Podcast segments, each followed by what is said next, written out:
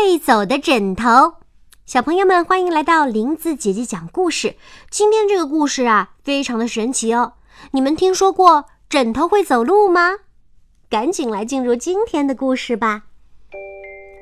小狐狸真聪明，办了个贴纸派对，谁摸到了什么贴纸就扮演什么角色，还要把贴纸粘在身上。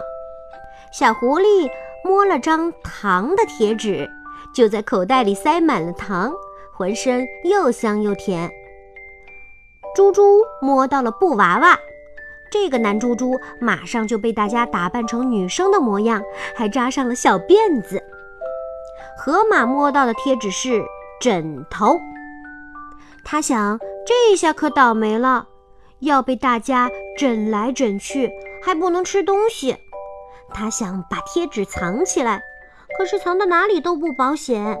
最后，他将贴纸粘在大牙齿上，把把嘴紧紧闭住，这样就谁也看不见了。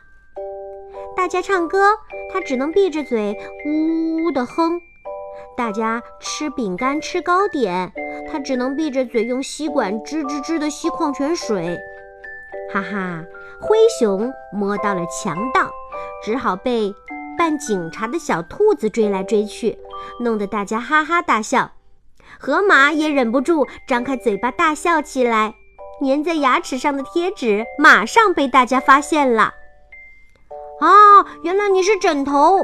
大家扑上去枕在河马肚皮上睡觉，软软的好舒服呀。小兔说：“这枕头的肚子扁扁的，还饿着呢。”大家马上把好吃的丢进他的大嘴里，边丢边说：“这枕头真好，会吃东西。”河马想：“诶，当个枕头也不错哦。”